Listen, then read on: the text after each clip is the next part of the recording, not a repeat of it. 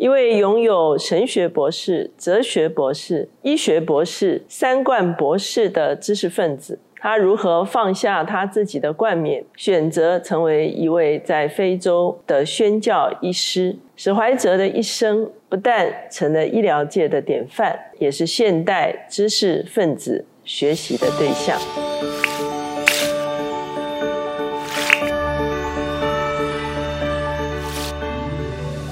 大家好，我是乔美伦老师。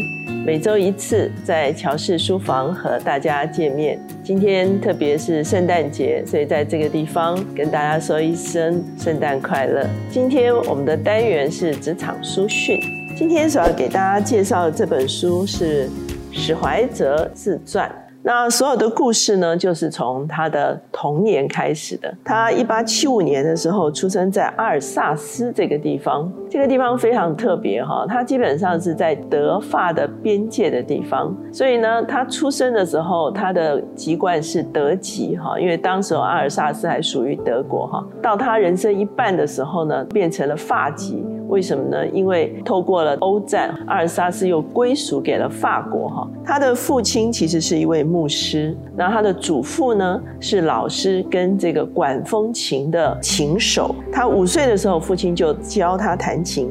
七岁的时候，他就可以自己写和弦；八岁的时候开始弹管风琴，而九岁他就开始在礼拜的里面成为一名司琴。哈，中学的岁月中间，他最喜欢的是历史和自然科学。哈，其实你看他的一生，他的兴趣是非常非常广泛的。哈，一八九三年的时候，他十八岁，他得到一个机会，可以到巴黎去师从一位大师来学习管风琴。哈。那后来同年，他回到阿尔萨斯，进了斯特拉斯大学，主要就是读神学跟哲学哈。呃，非常多的音乐的盛会哈，都在斯特拉斯这个地方举办。所以呢，他当时呢还可以成为这个马太受难曲清唱剧的这个伴奏哈。在这个斯特拉斯堡呢，刚好当时候是巴哈热，大家都在研究巴哈这个马太受难曲啊，就是巴哈的著作。那一八九八年的时候。他有机会到了巴黎，再一次到巴黎，他就去读哲学和音乐。一八九九年的时候，他有机会到柏林，而且结交了非常多的学者和音乐家。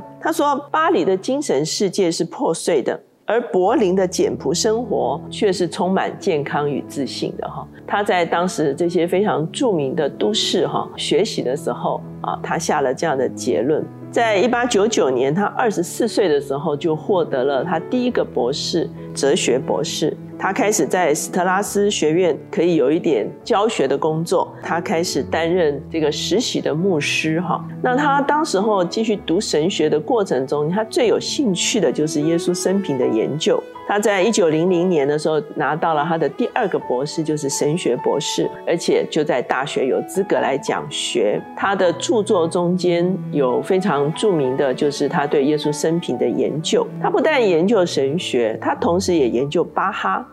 哦，他有很多的文章、论文讨论巴哈的曲风。哦，讨论巴哈是怎么样用音符来描绘景象。哦，他称巴哈是声音的画家。哈，也就是他的音符可以让人家在脑。脑海中间浮现出画面哈，可是到了一九零五年的时候，他就写了一封信告知他的众亲友，他决定要去非洲。之所以做这个决定，其实跟更早一八九六年，也就是他二十一岁的时候，他有一天在圣灵降临节的清晨，他从梦中醒来，他忽然间有一个想法：我不能理所当然的接受幸福。我的人生必须有所回报。其实二十一岁也很年轻哈，呃，也可以说在他年轻的岁月中，他就已经意识到说，其实他的人生是非常的顺遂。我们可以这样讲哈，他的资源很丰富，所以他说我不能够白白承受幸福，我必须有所回报哈。所以就在他二十一岁的时候，我们可以说是他整个价值系统已经被建造起来，他的人生不再是追求自己的成长发展。利益而已哈，他决定他要成为一个利他的人，所以呢，他在二十一岁就决定他三十岁之前呢，在教会服侍，然后教书，然后他非常热爱音乐。可是三十岁之后，他要把自己奉献给全人类哈。所以一到三十岁的时候，有一天收到一个巴黎传教协会的期刊哈，他看到其中一篇文章叫做“是什么让刚果传教工作陷入困境”。文章的后面就发出呼召哈，有没有人愿意投入在非洲的宣教？他当下。就立刻决定，所以一九零五年，也就是他三十岁的时候，他就昭告他所有的亲戚朋友，他要成为一个非洲的宣教士。大家都非常震惊，不但震惊，很多人都劝阻他哈，很多人觉得他荒谬哈，而且说你把你的天赋埋没了哈，有人甚至嘲弄他。可是他非常冷静的做自我评估，我是一个自信、健康、沉稳、精力充沛、做事务实、有韧性、信心谨慎、生活简朴、性情坚毅、承受得起失败的人。所以他觉得没有人比他更适合做宣教师了哈，就他有非常多的特质，是面对困难逆境的时候哈可以突破的一个特质，所以他就决定。他要去非洲，而且他去非洲不是用宣教士的身份，是要用医疗的身份去非洲。所以他一九零五年三十岁的时候才开始学习医学哈。他就在这个斯特拉斯堡的大学，他一方面做老师，一方面去到医学院修课。一九一二年的时候，他辞去了教职跟牧职，这个对他来讲是重大的舍弃哈。他说他都不敢走过他过去上课的那个教室的回廊哈，因为他觉得其实这是一个很大的一个舍弃哈。一九一二年的时候，他也啊跟他的妻子结婚，他的妻子是一位历史学家的女儿哈，在之前呢就已经帮助他的写作做誊稿啊这些文书的助理哈，而且后来他太太也去学了。护理的这方面的学科哈，所以呢，然后他就向这个巴黎传教会表明，他要自费的以传教医师的身份去到哪个地方呢？这个地方今天叫做加蓬共和国哈，这个国家有一条河叫做奥国韦河，这是一个巴黎传教会的他们的一个宣教区，他要在那个地方建立一个医疗站，所以呢，他就在一九一三年受难日当天从家乡出发。终于抵达到了他所要建立这个医疗站的地方的时候，他说行李还没有放下，就已经被病患所包围。当时候没有房舍，他就用机寮当看诊室哈，然后后来搭了铁皮屋哈，盖了竹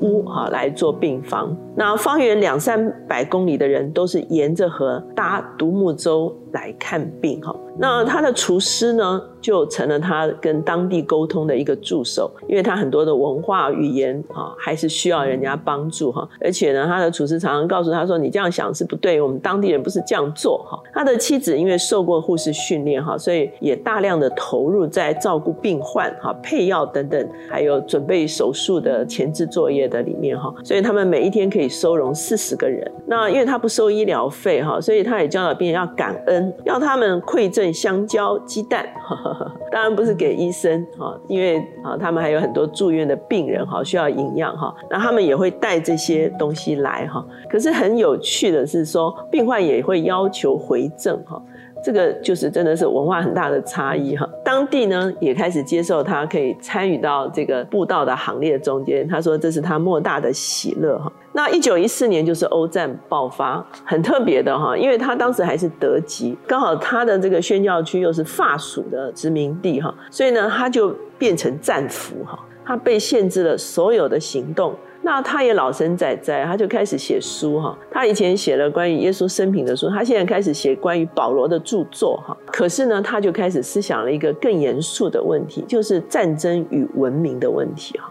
他想说，人类号称自己是有文明的，可是为什么人类总是在战争中间？哈，他在成为战俘的这个过程中，他开始去思想这个问题。他说，他在一九一五年有一天，他被容许沿着河去一个传道站去医治一个宣教士的妻子。航行在河上的时候，刚好有一群河马浮游过这个河面，哈，敬畏生命这四个字就闪入他的脑际，啊。他说：“我只不过是一个想要活下去的生命，在其他也想活下去的生命的中间，所以他忽然间就意识到说，所有的生命其实是同样的珍贵，包括他，包括其他的人类，甚至包括其他的生物哈。所以这就是他所谓后来后世认为他是所谓人道主义的，可以说是思想家的开始哈。一九一八年的时候，他回到阿尔萨斯，阿尔萨斯已经变成是法国的了哈。他可以回去成为斯特拉斯的一个医生，他也成为一个代理的牧师哈。一九二一年的时候，他又开始写作哈。这个作品叫做《在原始森林的边缘》，报道他在赤道非洲丛林中间怎么样做医疗活动。这个呢，其实也让他被众人所知道。这个回到欧洲这段时间，他就开始演奏的生涯。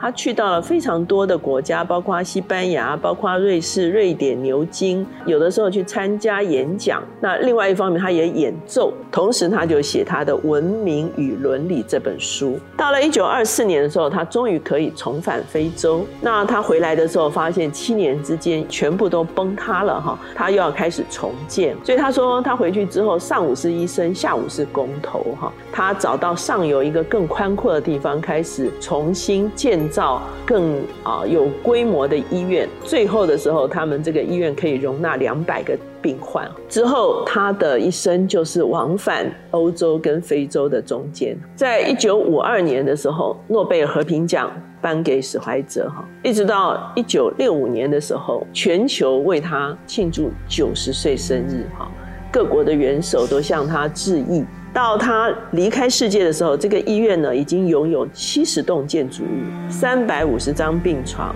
还有一个可以容纳两百名病人的麻风病院。这是史怀哲的一生，哈，他把他余下来的五十年，哈，全部都奉献给非洲，哈，最需要的地方。当然，很多人说他的神学，哈，有的时候是引起争议，哈。那他的解经也会被讨论，说是不是最适恰的一个解释。可是他的一生是一个跟随耶稣的一生。在约翰福音十二章二十六节说：“若有人服侍我，就当跟从我。”我在哪里服侍我的人，也要在那里。若有人服侍我，我父必尊重他。我们在圣诞节的前夕，哈，我们来看一个放下了他的三顶博士的冠冕。圣诞节常常会看见三博士的这个画面，对不对？哈，他是一个人拥有三顶博士的冠冕，可是他放下他的冠冕，成了一个一生。追随这位永恒之星，这位普世的救主耶稣的一个跟随者。所以今天我们把史怀哲自传《啊我的生活与思想》这本书推荐给大家。